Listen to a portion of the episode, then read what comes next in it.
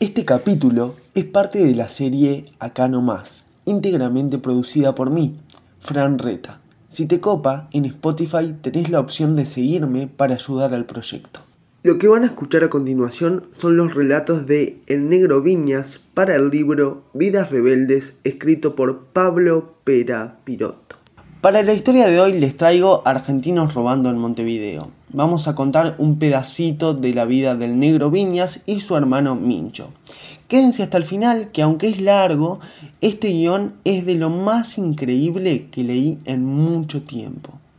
La mañana del 12 de julio de 1961 despertó fría en Montevideo. Un cielo gris amenazaba con descargar en cualquier momento una intensa lluvia, mientras el viento subía desde la rambla portuaria hasta las puertas del viejo cambio Paganini, ubicado desde 1876 sobre la calle Colón. Todo hacía esperar otra tranquila jornada en la ciudad cuando apenas antes de las 11 cuatro hombres se bajaron de un taxi que permaneció en marcha, uno quedó en la puerta y los otros tres entraron al negocio pistolas calibre 45 en mano. Eran el Mincho, el Negro y Nicanor Noguera, que con gran rapidez apuntaron a los dos empleados y les exigieron las llaves de la caja fuerte. Carlos Guiria y Héctor Ballarino les contestaron que no las tenían consigo. Era verdad, estaban puestas en la cerradura de la caja que todavía no habían abierto ese día. En ese momento llegó un tercer empleado que había ido a comprar una planta. Evelio Viñas, el hermano del negro, que estaba afuera, lo condujo detrás del mostrador junto con tres clientes, a quienes previamente despojó de un reloj y un anillo valuados en 3 mil pesos de la época y del dinero que llevaban encima. Encerraron a todos en el depósito y sin perder tiempo llenaron un portafolio con billetes de diversos países por una suma de 80 mil pesos uruguayos. En total todo el hecho duró apenas unos cuatro minutos. Lo del cambio Paganini fue de mañana y a cara descubierta, total acá no sabían quiénes éramos. Yo pasé por la puerta unos días antes, miré y nada más. Eso fue suficiente, era fácil porque por ahí no circulaba mucha gente, recuerda Viñas. Pero inesperadamente, en el momento que los asaltantes salían del cambio, se encontraron con tres funcionarios policiales de hurtos y rapiñas que pasaban ocasionalmente por allí en su recorrida portuaria. El oficial Pedro Piris Pereira, de 26 años, el agente Rubén Dorreis, de 21 años, y José María Blanco, de 31 años.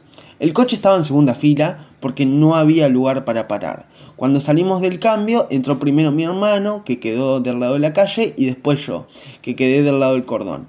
Entonces, cuando va a subir Noguera al auto, aparecen tres tipos, y uno lo agarra. Se llama Piris.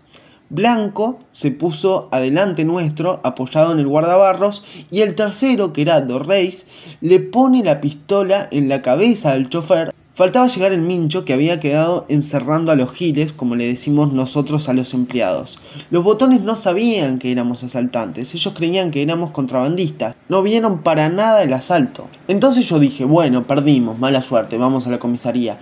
Y cuando Piris estaba por subir y ya tenía un pie adentro, Blanco le dijo que no lo hiciera. Si entraba el coche, no pasaba nada. Lo apretábamos, le sacábamos el arma y después lo largábamos. Y ahí fue que se armó el tiroteo. Entonces entonces yo le pego un tiro a Blanco al lado de la ingle y él se tiró debajo de un jeep y no salió de ahí. Después le tiré a Piris, en eso sale del cambio el mincho. Y como ve que estábamos apretados, le tira también a Piris. Noguera también le disparó a él. Y mi hermano le pegó tres tiros a dos reyes. Ellos no estaban acostumbrados al tiroteo y nosotros en Argentina teníamos lío todos los días. Me acusaron a mí de ser un posible autor de los disparos que mataron a Piris porque estaba al lado de él. Yo le tiré, pero también Noguera y el Mincho, no sé si fui yo el que lo mató. La noticia del robo ocupó la primera plana en los diarios vespertinos de ese mismo día y de los matutinos de la jornada siguiente. Y todas las estaciones de radio y canales de televisión comentaron con asombro lo sucedido. Por primera vez la sociedad escuchaba los nombres y veía los rostros de dos delincuentes que desde ese entonces quedarían grabados para siempre en la memoria popular, el Mincho Martín Corena y el Negro Viñas. Nos buscaba todo el mundo, la policía, el ejército y la marina tenían todo copado. Nosotros nos reíamos porque en Argentina no hacen eso. Los dejan porque piensan que en algún asalto por ahí ya van a caer. Por eso, más que nunca, íbamos únicamente a donde era seguro, seguro. Pero como a los 15 días nos descuidamos y nos fuimos a la cantera de los presos, a un club político que era del loco Braida, comenta el negro. En ese club político caímos todos menos el Mincho que se escapó, recuerda Viñas. Yo no pude porque tenía tres fisuras en la pierna, por eso no logré saltar un murito. Yo entré a la cárcel como procesado, aunque sabía que mi condena era de 25 años y de 1 5 de seguridad. 30 años en total. Eso porque se consideró que yo sería un posible autor de la muerte del oficial en el asalto del cambio. A mi hermano le dieron 24 y de 1 a 5. Tuve contacto por primera vez con los Tupamaros en 1968. El primero con el que hablé fue con Julio Marenales. Ellos estaban excluidos también y estuve durante una visita de familiares con él. Hago un paréntesis para comentarles que los Tupamaros y sus fugas van a tener un capítulo especial seguramente en la segunda temporada. Nosotros nos quedamos en la primera fuga de los Tupas sabiendo todo. Ese día me acuerdo que vinieron Ángel Choldi y Jorge Zabalza a comer a la celda mía. Pusimos una bolsa de arpillera como un mantel y comimos un terrible guiso. Entonces nos dijeron a mí y a mi hermano, nosotros sabemos que ustedes saben. Les pedimos por favor que esto no se corte quédate tranquilo, que nosotros no somos botones. Nos tenemos que quedar, bueno, mala suerte. Pero mira, negro, que va a haber más, va a haber más. Y así fue, al poco tiempo la mayoría fue cayendo de nuevo en cana y entonces apareció la otra fuga. La mañana del 12 de abril de 1972 estábamos con el negro Soquete charlando con Joldi y de repente se abre la puerta de una celda y sale un tipo envuelto en una manta, lleno de sangre. Entonces Joldi dice, un compañero, voy a ver qué pasó. Y sale corriendo hacia abajo. Y yo le digo al negro soquete, yo también voy a ver qué pasó. Y allá salimos atrás de él. Antes ya había ido un grupo de seis al hospital y ahora otros seis llevaban al compañero de la manta.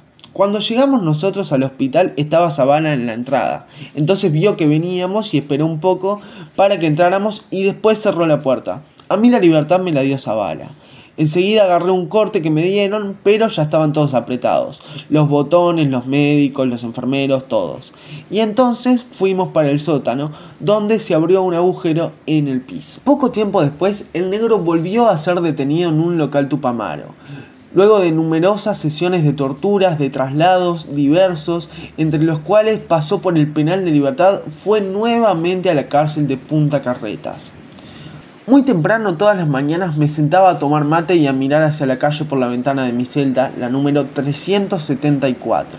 Estaba en el cuarto piso que era el único desde el que se podía ver hacia afuera. Pasaban los coches, la gente que iba a trabajar y de la casa de enfrente salía una señora que se tomaba el ómnibus. Volvía como a las 2 de la tarde. Yo le decía a Evelio, al que todas las mañanas lo pasaban para mi celda, mira, ahí sale la burguesa. Anela la miré durante unos dos años más o menos, hasta que en 1984, cuando se estaba terminando la dictadura, pensé cómo podía hacer para comunicarme con ella. Entonces un día de las elecciones la veo salir en un Volkswagen Fusca amarillo que tenía la bandera del Partido Comunista y la del Frente Amplio. Y yo desesperado llamé enseguida a Evelio, mirá, mirá, la burguesa es de izquierda. Con un preso que tenía permiso de salida le envié una nota. Él cruzó y llevó mi carta en donde yo le decía a aquella mujer que hacía muchos años que la veía salir y que la felicitaba porque ahora llevaba banderas del frente. También le contaba que estaba preso en el penal y que tenía para mucho tiempo más. Ese año para Navidad me mandó un pan dulce y para fin de año otro más. Entonces yo le escribí otra cartita donde le puse al final un poema de Nassim Hikmet un verdadero romántico el negro. Ella me contestó y empezamos a cartearnos. Yo siempre le dije la verdad, dónde estaba, por qué había caído, que era un delincuente social, que ahora pertenecía al Movimiento de Liberación Nacional, es decir, a los Tupamaros, que pensaba salir en libertad, pero que no sabía cuándo, que antes tenía miedo de morir adentro de la cárcel, pero que ahora ya no, y que siempre tuve el espíritu de fuga, que no lo perdí nunca. Yo le puse toda la verdad, no le oculté nada. Y seguimos escribiéndonos durante tres meses, hasta que ella cruzó con su hija Alejandra, que en ese momento tenía 11 años. Esa fue la primera vez que nos vimos cara a cara porque no nos conocíamos ni por foto. Después de ese primer encuentro empezó a visitarme cada dos días y de vez en cuando me mandaba comida. Fue muy importante para mí, porque en ese tiempo yo no tenía a nadie. Entonces empezamos a comunicarnos de una manera original. Me hice todo el abecedario en hojas de papel, una letra por cada hoja. Ella miraba con prismáticos desde la ventana de la casa y yo iba armando los mensajes. Así le contaba todo lo que estaba pasando y a veces incluso de esa forma sacaba comunicados políticos para afuera. Ella también me escribía con unas letras más grandes y prolijas. Un día, a las 6 de la tarde, me acuerdo que estaba mirando por la ventana, cuando veo que para un taxi. Se baja Nela y me hace señas con un papel. Era la libertad. Les dije a los compañeros de celda, me parece que me voy hoy. Ya era de tardecita cuando empezaron a nombrar a los que se iban. Nombraron como a 60 o 70 y uno fui yo. Regalé la radio, el televisor, todas mis cosas a los que se quedaban. Lo único que me quería llevar eran los libros y las cartas. Me llevaron a la dirección penal y ahí me dijeron, bueno Viñas, está en libertad. El intendente me estiró la mano para saludarme y lo dejé con el saludo en el aire. Un pillo. Eso no lo dice él, lo digo yo, ¿no? Pegué media vuelta y me fui. A las 8 de la noche del 21 de mayo de 1985 finalmente salí en libertad. Los primeros días me quedé en una pieza que había en la sede del MLN, es decir, el, eh, los Tupamaros, y después me fui a vivir definitivamente con Nela a la casa de la calle Echauri 367, la misma que veía desde mi celda. La nuestra es una historia única en el mundo, no hay otra igual. Yo no tengo nada más para contar, pero hay muchos más capítulos contando anécdotas pintorescas, por así decirlo, que han quedado en la historia de nuestro país. No lo vieron a Molina, que no pisa más el bar. ¿Dónde está la gran muñeca que no trilla el bulevar? Esta noche es de recuerdos, este brindis por Pierrón. Volverás Mario Benítez con tu línea más no. ¿Qué será de los porteños ocupando el Liberáis?